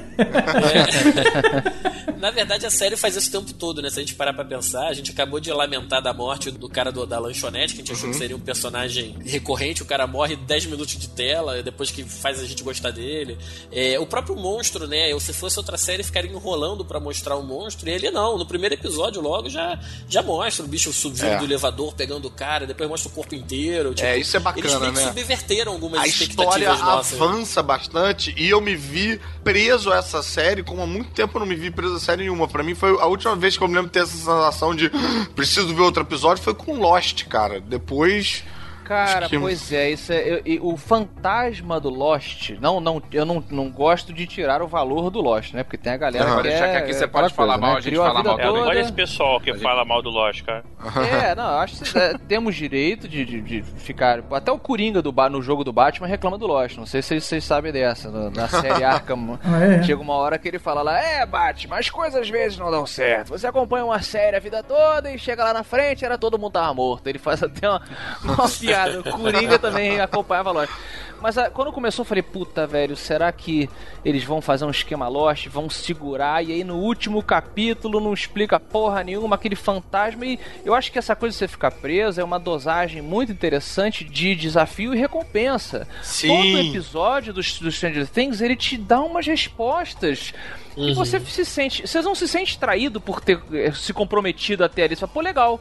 Aprendi algumas coisas, outras perguntas foram feitas e, e ele vai te alimentando assim. E, e no final você sente essa recompensa total. Caramba, que legal, né? Valeu a jornada. E o roteiro é muito bem amarradinho nesse sentido de que ele, ele a história anda em todo episódio. Não tem um episódio que algo acontece que não vai servir pra alguma coisa, entendeu? É, não É. tem um episódio com a Sum procurando o anel de noivado. Não, não, e, e a, a história anda, inclusive, sempre. Mas isso é uma vantagem do novo formato, né? Que você não é obrigado a preencher 24 episódios por temporada. É, isso é verdade. você faz quanto você tem. E uma vantagem de você ter uma série só com oito episódios. Então, beleza, acabou a história É em verdade. oito episódios, acabou. É. Não tem. Eu só você- tenho um pouco medo dessa com a popularização das séries via Netflix, porque cada vez mais ou cada vez menos o cliffhanger vai ser uma coisa importante. Ele ainda existe, mas como você tem todos os episódios juntos, isso não vai mais ser mais tão importante. Não, É, é... importante, cara. Termina um episódio, o cliffhanger é o que faz com que você queira ver o próximo. O Netflix, mesmo se você não fizer nada,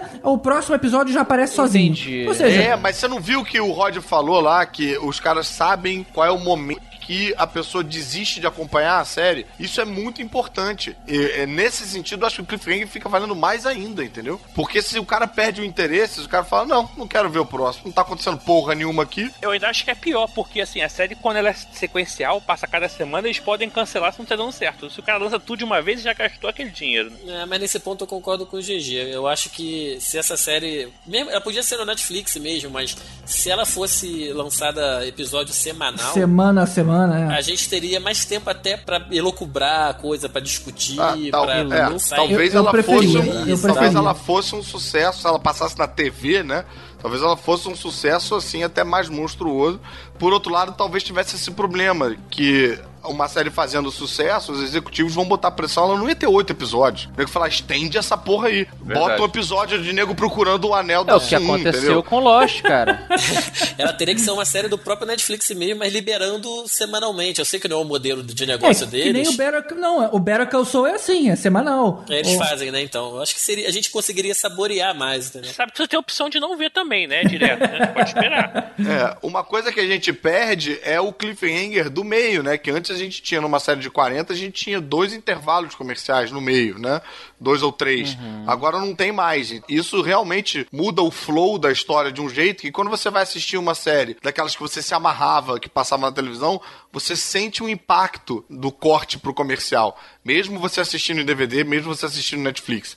Você sente um, um salto e o negócio volta meio que no mesmo ponto, mas num outro ângulo de câmera. Você fala, caralho, que porra é essa? A gente tá ficando mal acostumado É, com isso. Ao mesmo tempo que você colocar tudo de uma vez, olha, opa, foi o que ela disse. Caraca, eu nunca vi ninguém Você- falando isso em português. Eu também nunca tinha ouvido falar em português, muito bom. a gente fala direto aqui, cara. É, quando você bota tudo de uma vez, você é preenchido, né? Ou preenchida com aquela emoção de um tiro só. E isso realmente tem uma grande vantagem. É, ao mesmo tempo, se você colocar é, aos pouquinhos, você tem tempo para digerir e a famosa, o famoso papo no, no bebedouro do escritório. Viu, pô, tu viu o episódio de ontem? Pô, o que, que tu acha que vai acontecer semana que vem? Não, tu acha que aquele cara, tu- o mundo invertido, não sei o que, vai. Todo mundo avança junto, né? É, o É. efeito Lost que eu falei, é, é, que eu falei, ah, a gente tem que valorizar. Eu acho, Lost realmente foi assim, o, o que o Arquivo X dizem, né, que fez pelo modelo comercial de série, né, o famoso To Be Continued, é, foi realmente um marco da TV, aquela coisa dos ganchos e tal, o Lost também ele resgatou muito desse modelo e elevou a um, a um status assim de realmente culto pop, cara. A parada era semana a semana, teorias e fóruns e o caralho. Então tem, eu vejo vantagem no, nos dois, né? O, o, o, você colocar tudo de uma vez no Netflix, você meio que viraliza a coisa com uma velocidade maior né? Ao mesmo tempo, você não, não, não tá saboreando com tanta finesse quanto uma série que, que vai devagar. Então é, é interessante pensar o que, que é melhor e o que que. Enfim.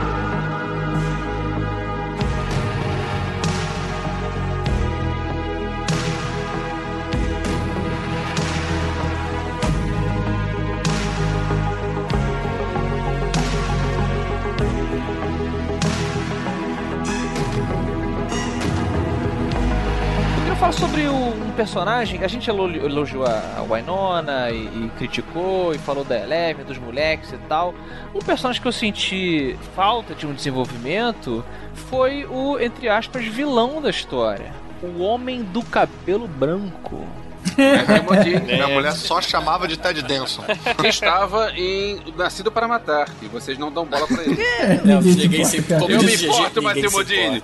Olha só, eu ainda me lembro eu, de você. Eu fiquei, eu fiquei, aguardando, a gente tá falando agora de recompensa e tal. Eu fiquei aguardando o payoff do Homem do Cabelo Branco. O momento em que ele vai sentar e vai rolar um monólogo a lá. É, é, como é que é o nome do. Agente Smith. É, sabe? Porra, ele soltando aquele.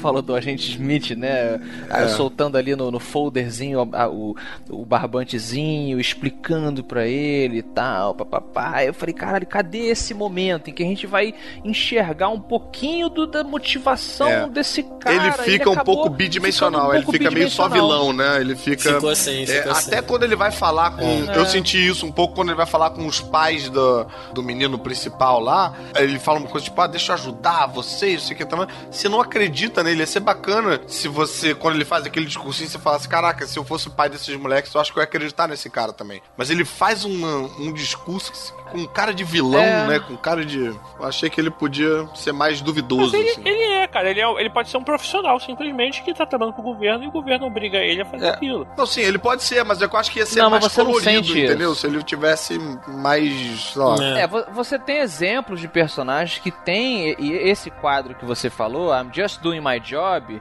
que por gesto, por uma nuance de interpretação tal, você pode sacar que ele não, não está gostando do que ele está fazendo. Sacou? Aqui ficou simplesmente um cara que eu senti um, um, até pelos recortes de jornal e tudo que eles vão desencavando assim da vida do cara, ele é um cara obcecado em descobrir e em desvendar e avançar. O cara ultrapassou os limites da moral, sequestrando uhum. crianças de, de recém-nascidos e tal. Então, tipo assim, é. porra, por quê? Me fala, sabe? Esse, o que cara, que tem esse aí? cara tem uma motivação muito grande para estar tá fazendo isso, pois né? Não é, é Me parece o tipo da interpretação que o cara não tem os elementos todos para fazer ali, aquele personagem, que assim, tem coisas que eu não sei se por roteiro ou era segredo, ou eles não desenvolveram ainda, aí o cara faz aquela interpretação meio segura, sabe? Meio, não, vou jogar com o que eu tenho aqui. É, é. E aí talvez fique um pouco pouco isso. É, não é culpa dele, realmente. Olha só, eu é, gosto do ator eu defendi ele aqui, mas eu concordo com o Afonso com esse negócio de que o personagem podia mostrar mais cores. Ele não vai ter um grande plot twist, alguma É. coisa que explique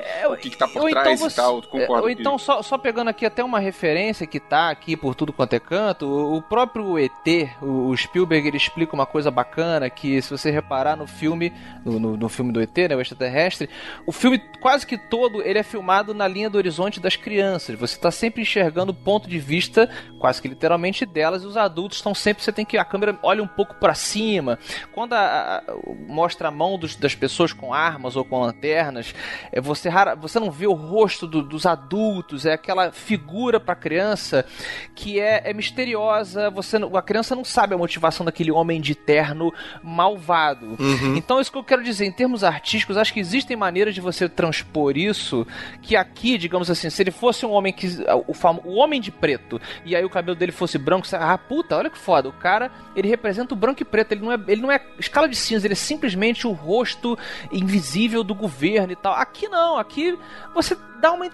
E agora? Fala agora. Ah, ah, não, não falou, não tem nada ali. E a própria série considerou ele, ele tão whatever que a morte dele é quase offline. Ele né, morreu? cara? É off-screen, Pois é, né, cara? Ele morre. Ele vem, o pula o monstro pra cima dele, a câmera corta e abraço. Tipo, ah, Pois morreu, é, tipo. pois é. Eu acho que se o cara tivesse pego e mandado ver na interpretação enlouquecido, foda-se, eu criei uma história na minha cabeça e vou seguir esse caminho aqui, tinha chance até dele ter um carisma maior que talvez poupassem ele no final, né? Talvez nego decidisse seguir por outros caminhos, né?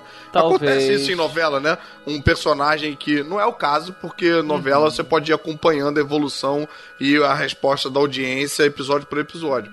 Mas acontece isso, de um personagem que é pra ser um coadjuvante e um personagem que é pra ser o protagonista. O ator, sei lá, não cai no carisma da galera, o protagonista diminui, sucumbe e o coadjuvante, pum, toma a novela e a novela passa a ser sobre um maluco, né? Agora, a gente É. tem uma regra que pode ser aplicada aqui, que é assim, não tem corpo, não tem morte, né? Então, assim, é... É, mas ali acho que não tinha jeito. Até pro carro dos agentes terem em- pego o Hopper no final, parece que eles foram mandados por alguém. Então, algum tipo de autoridade ali tocando o projeto deu a entender que continua. É, agora, o Hopper é um negócio que às vezes me incomodou, mas ao mesmo tempo eu também curti. Ele é muito heróizão, né? Tipo, dele entrar sozinho numa parada, numa facção enorme. Aí sai socando a cara de uns malucos e tal. E, e é isso aí. Aquilo é, foi muito 80, é, anos 80. num momento eu fiquei tipo, Agora, sei caraca, lá, isso é muito irrealista. E no outro momento eu fiquei, caralho, isso é totalmente Magnum, né? Isso é totalmente. Sei lá, acho. Qualquer maluco de tá. bigode nos anos 80 faria a mesma coisa.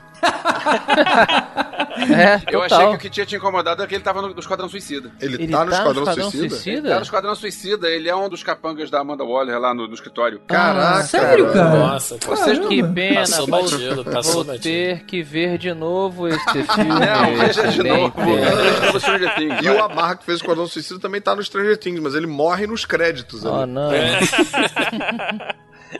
Agora, o Afonso citou ET, é legal rapidinho a gente só citar as milhares de referências que tem, né? Teve uma que, que é a mais óbvia, né? Que é a da van capotando, que eu acho Ah, que é. daí todo Na mundo... bicicletinha Ah, é. ali, é o É. momento que todo mundo faz, caraca, eles vão voar, eles vão voar, Não é, eles cara? vão Aquela voar. cena é importante porque mostra a extensão do poder dela que chega a levantar um carro. Agora, um outro momento que ela mostrou poder numa cena que eu não gostei, foi importante pra caramba, mas que eu não gostei da maneira como foi feita, foi aquela hora que o Mike pula do precipício. Aqueles moleques estão fazendo bullying e aí ele de repente falou: "Ah, que droga, vou ter que pular desse precipício". Ele não pode nem pensar o seguinte, não tem nem a desculpa de: "Ah, a 11 tá por aqui, ela vai me salvar". Até porque ele não sabia que ela podia levitar Ele um garoto. É. Ele ter pulado, eu achei menos, É, né? na situação. É, fica muito evidente que ele pulou só pra ter aquela mas demonstração será que de ele não achou que poder, ia cair né? na água Foi e só ia por morrer? isso. Cara, eu não sei. O cara tava com a faca no amigo dele. Eu acho que ele falou assim, velho, eu vou cair na água ali. É, ele, pode, ele podia não morrer, Aquilo é né? um pouco over também, o moleque com a faca ficou meio tipo, É, caraca, é, meio demais, né? É, e pra mim a série tem um momento ali, eu acho que é o sexto episódio, tem um momento que quando eles começam a amarrar umas pontas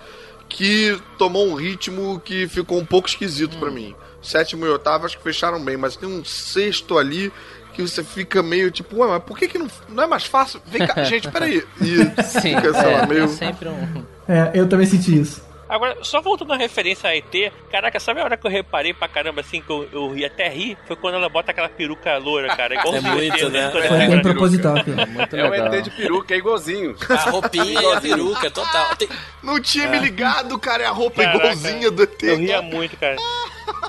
É, tem mais duas que são mais sutis. Logo no, no começo, quando o Will, ah, na hora que ele é pego pelo monstro, ele vai pra uma casinha lateral, que é igualzinho a casinha que o Elliot vai. É verdade. É igualzinha. E a outra, que é o pessoal procurando na floresta, com aquelas lanternas, né? Também uma Aham. muita referência. Uma referência que eu não vi ninguém fazendo, Elvis, essa acho que vai pra você. Na hora que aparece a 11 lá dentro do, do mundo, né? Ela tava, ela tava submersa, né, na vida no, no nosso mundo, mas a consciência dela vai pra aquele mundo preto. Aquilo não te lembrou aquele filme da Scarlett Johansson que ela fica pelada, que ela é uma alienígena? Under the Skin? Eu, eu vi isso, eu vi as cenas parecidas, realmente tem tudo a ver, mas isso aí não é, não é referência anos 80, né? Porque Under the Não, Skin não é, não é, não é. Mas É, que não filme é esse? É um filme recente, Sob a Pele, acho que do ano passado, da Scarlett Johansson, que é uma ficção científica cabeça que não posso fazer o comentário aqui porque é um comentário machista. Mas a única coisa que presta no filme. Entendi. Ah, mas não é, não é errado gostar de mulher pelada também, calma aí, né?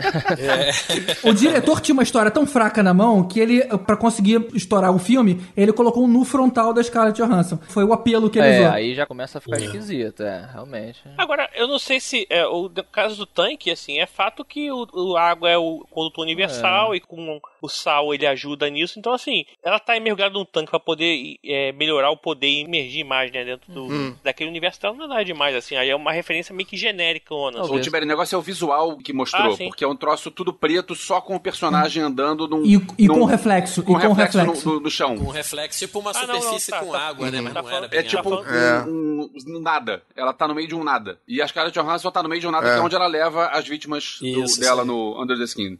Eu acho que aí já é uma linguagem, se, se eu puder dar uns dois centavos, é, acho que aí já fica uma linguagem mesmo de, de, de, de cinema. O próprio filme lá, O Contato, tem uma, uma coisa semelhante da Jodie Foster sozinha, num fundo branco. Tudo bem que é branco e o outro é fundo preto. Acho que é só uma maneira da Mostrar pessoa que é tá meio dentro da lugar cabeça, que- né? A questão do tanque que o Tibério falou, lembrou quem via Fringe, lembrou bastante. Essa série tem muito a ver com Fringe, Olivia cara, tem eu quero ver. Fringe é bacana, Ah, né? sim, Todo é. mundo fala Essa cena do tanque, razoavelmente assim, bem de Fringe. Agora tem uma coisa assim que eu não sei se todo mundo vê diferença, que é assim, essa hora que ela tá nesse lugar, tá todo preto, não é o, o mundo invertido Uhum. ainda, né? Ela É, tá no não. limiar ali, né? Ali é uma projeção de consciência. É, é a- ela tá dentro da cabeça É, dela. tanto que ela consegue acessar o mundo real, que ela- ela vai ver o cara que o maluco fala, ó, acha esse cara aqui. Então ela tá ali no limiar entre os mundos e vê o cara, mas aí quando ele tá nesse limiar, ela consegue ver o outro mundo também, o invertido. Que aí ela vê o monstro, né? Ali que meio que dá o ruim, que quando ela encosta no cara, o monstro passa de um mundo pro outro, É. né? E ainda nas referências, só pra gente não, não se prolongar muito, Elvis, essa aí acho que você talvez tenha pego.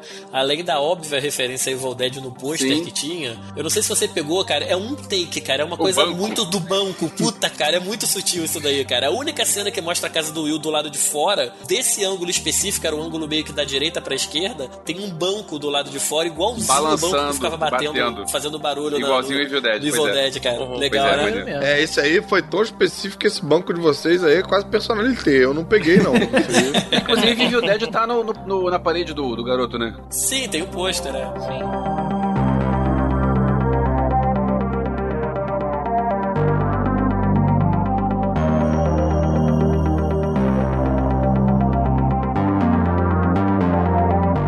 E a gente comentou já, né, que o final deixou algumas pontas abertas. Acho que a maior de todas é aquela cena do Will indo no banheiro, né, no jantarzinho de Natal ali. E do nada a gente é surpreendido com ele vomitando uma, uma larva, É, sei lá o que era aquilo, e indo tendo um flashback do mundo invertido, né, cara? Nossa, aquilo é ali, bem tenso. ali eu acho que foi meio que o seguinte, eu acho que ali ele, ele acabou se transformando por um momento, né? Porque ele, quando dá um piscar, assim, que aí ele vai pro mundo invertido e volta, ele meio que toma um susto, mas depois ele vomita a lava, a, o- a lesma, aí pega assim Não, e ele, joga. ele, tá, ele tá sentindo. O que acontece? Como é que ele ficou lá no mundo invertido? Tinha uma parada dentro da boca dele, como se fosse uma garra, um tentáculo dentro da boca É dele. mesmo? Ele, ele pode ter ficado com umas larvinhas, cara, dentro do estômago. Aliás, isso parece Alien, né? Porque Isso quando os Alien, bichos, é. os aliens pegavam o- as, as pessoas, tinha esse troço que ficava tipo um respirador. Não, Isso, e também ficam fazendo um paralelo o tempo todo com o cara salvando o menino e ele lembrando da filha dele, que também tava com o tubo na hora que ele puxa o tubo. É, isso foi legal Então tem um também. paralelo que você não sabe se é só porque ele tá salvando o menino, como ele não conseguiu salvar a filha, e aí isso, sei lá,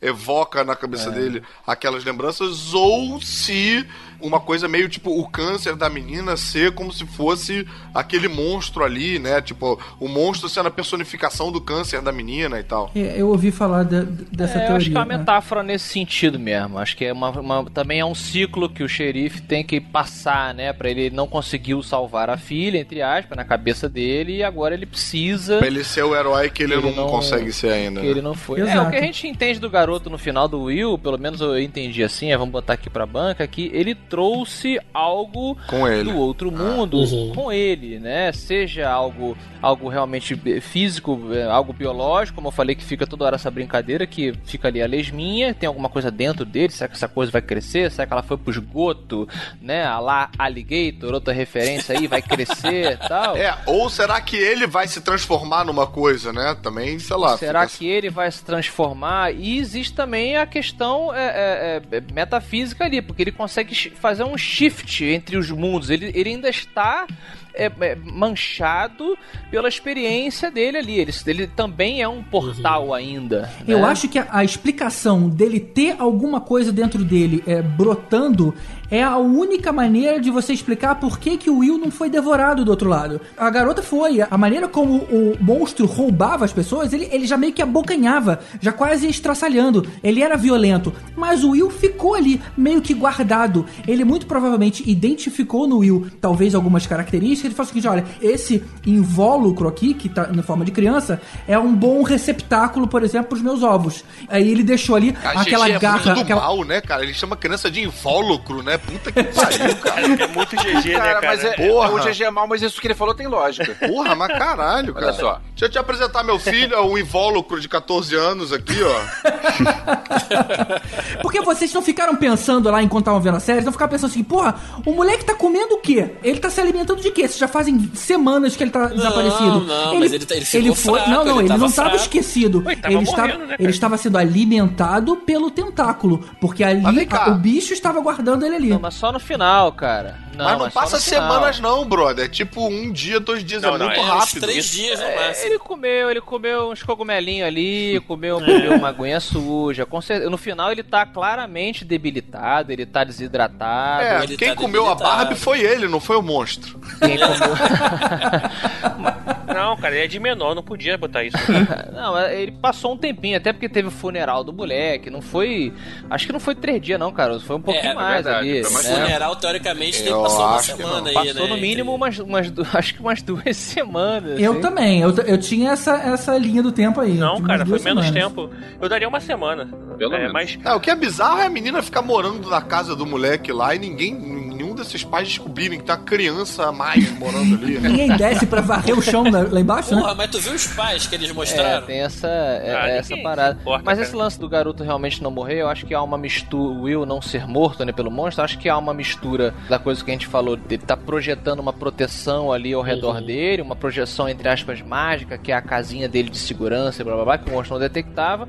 E existe uma, uma alusão aí, a gente tá citando o Alien, que é, por, por, por sua conta, inspirado no ciclo da, por exemplo, da Vespa, né? Da natureza de verdade aqui da nossa Terra. A Vespa tem insetos que ela simplesmente mata para se alimentar e há outros que ela olha e fala: Hum, você serve para a minha. a- a- Recebeu meus ovos. você receber. E ela faz exatamente isso, por exemplo, com aranhas. Ela, ela pica a aranha, a aranha fica paralisada e viva, ela injeta os, os ovos dentro da aranha, a aranha acorda e, opa, beleza. E ela segue a vida dela. Caralho, Vespa é muito filha da puta, né? Como é que ela entrou nos Vingadores, bicho? Porra.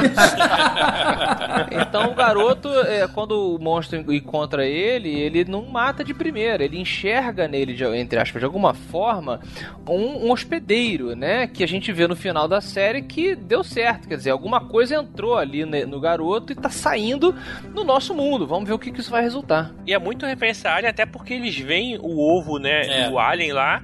Pelo que eu entendi, o garoto ficou solto lá naquele mundo, fugindo do monstro, avisando pra mãe, não, foge o cacete a quatro, não sei o que, sei lá. Em algum momento ali, mais pro final, ele foi pego pelo monstro, e aí o monstro conseguiu, usou ele pra fazer lá a experiência e botar o ovo dentro dele pra nascer um monstrinho. Então, e aí, assim, ele conseguiu esse poder. Já definimos como é que vai ser o fim da série. A 11 vai ser no futuro, vai ser a Ripley, continua careca, e de arma vai voltar a procurar o bicho. Pô, que bom que termina bem, né? I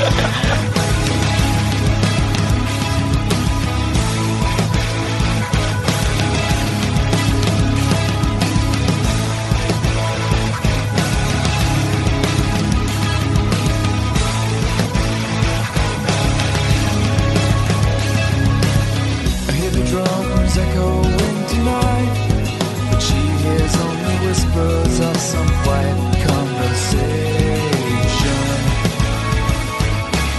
She's coming in 12:30 flight. The rolling reflect the stars that.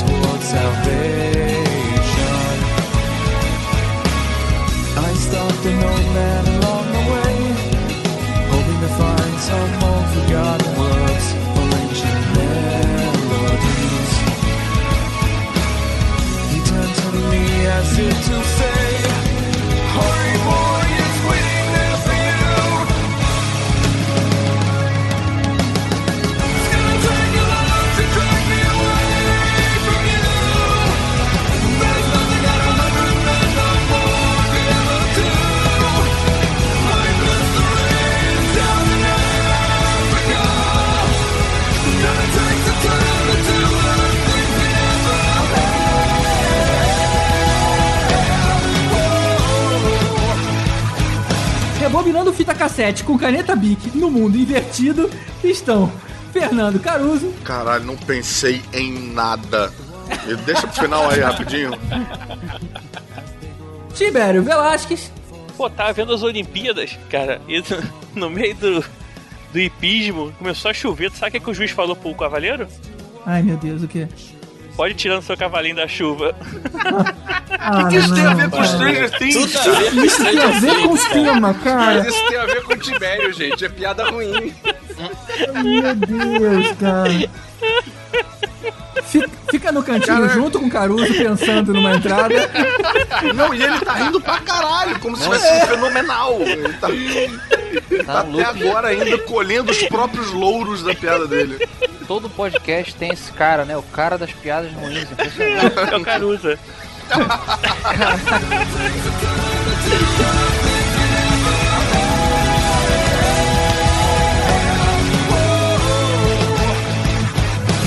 pergunta aqui do Newbie, então, do, do Newbie convidado. Você, você vai girar essa pergunta? Ele vai direcionar pelo número Não, de pessoas não, que eu- eu tem? solto. Ou é, é, é grita-feira? Você quer saber se eu vou Não, é te Feira direcionando pra cada um? Não, é Feira da Fruta. Feira da Fruta? É. Então tá bom. Senão fica muito forçado, assim. Eu me sinto meio Jô Soares, né? Você, fulano. E agora você, fulano? Não fica muito natural. Tipo no último. Falando de quadrinhos, você, Elvésio, qual. Aquele foi maneiro. Boa. Falando de Foi bom. fontes, eu vesto. O cara, o cara novo chega e acha que eu nunca ouvi essas piadas. É, consolando, é? Tamo junto. É, pede Ainda pede pra ele fazer, pede pra ele fazer o Schwarzenegger, Elvis. Falando de capitães da Enterprise, Tiberius. É. Caralho, até o GG sucumbiu, cara. Falando em letras do alfabeto, GG. Falando em tamanho da camisa, GG. Cara, que merda. Falando em por que eu não consigo satisfazer a minha mulher, GG.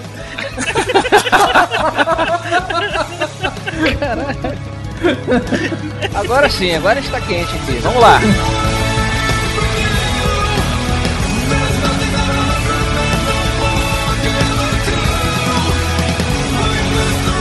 É, Elvis, você tá cronometrando?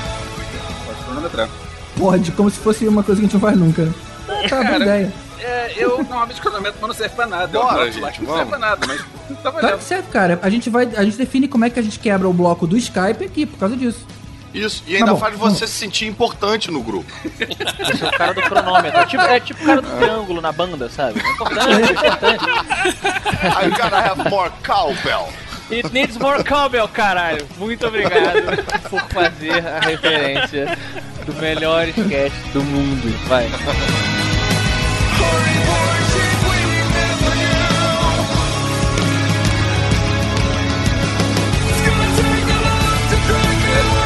Peraí, estamos conversando, cara. Não, não, não, não, não, peraí. Vocês precisam ver o vídeo da Xuxa. Pra quem não viu ainda, para o que tá fazendo, vai lá no YouTube e digita Xuxa Stranger Things. Aproveita e digita Xuxa Amor Estranho Amor, que também tem criança, tem tudo a ver. Né? Pega, pega a Xuxa de hoje e ela interpretando a Xuxa dos anos 80. Aí ela lendo cartinha.